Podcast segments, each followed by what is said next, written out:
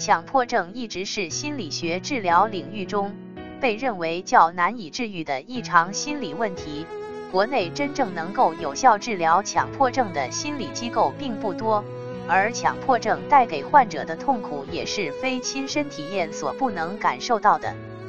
对于强迫症的治疗，国际上所推出的治疗方案有很多，从行为疗法到森田疗法，但治疗效果总是不够理想。国内真正善于治疗强迫症的心理治疗专家，都需要经过很多年的临床治疗研究摸索，然后才能真正理解强迫症，真正掌握强迫症的有效治疗方法。强迫症难以治疗，固然与国内的心理发展不完善、心理治疗能力不强有关，但也与强迫症本身的症状特点有关。一强迫症人内心的康复目标是不合理的。社会中的大多数人，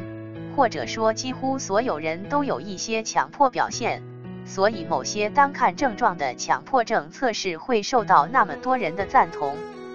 如果只把强迫症定义为爱胡思乱想、爱洗手、爱整理、爱怀疑、爱计数等表现，强迫症患者就太频繁了。我们有这些表现，但还不会被诊断为强迫症的原因是，我们不为自己有这些表现而感到焦虑、痛苦、自责，因为我们知道这很正常。但强迫症患者对于治疗的目标却是彻底摆脱症状，不再有这些症状。他们对这些症状有一种深恶痛绝的排斥。那么这个治疗目标就是不现实的。所以难以治愈。强迫症患者的焦虑感大于一般人，他们只要一接触症状，如洗手，就会立刻紧张焦虑起来，很担心自己会迟洗下去，于是越洗越焦躁，症状也越来越严重。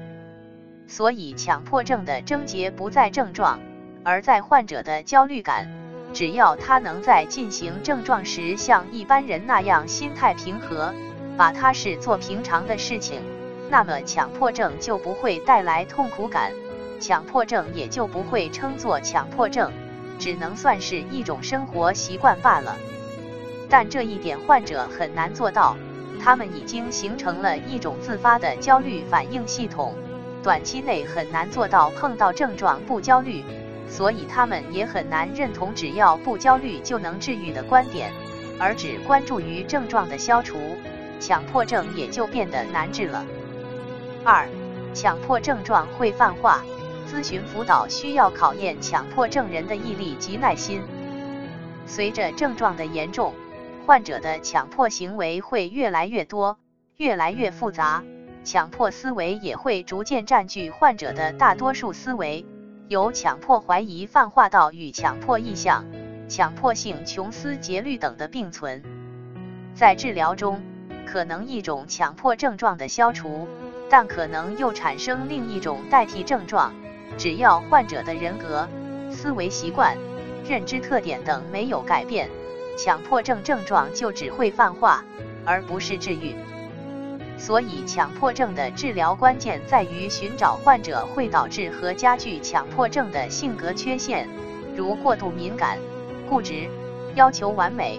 他们往往对任何事情都有着极致的要求，又固执己见，所以才在症状上纠缠不休。洗个手也要洗到绝对干净，但又不能接受自己这种行为。他们的痛苦就是来源于矛盾的冲突。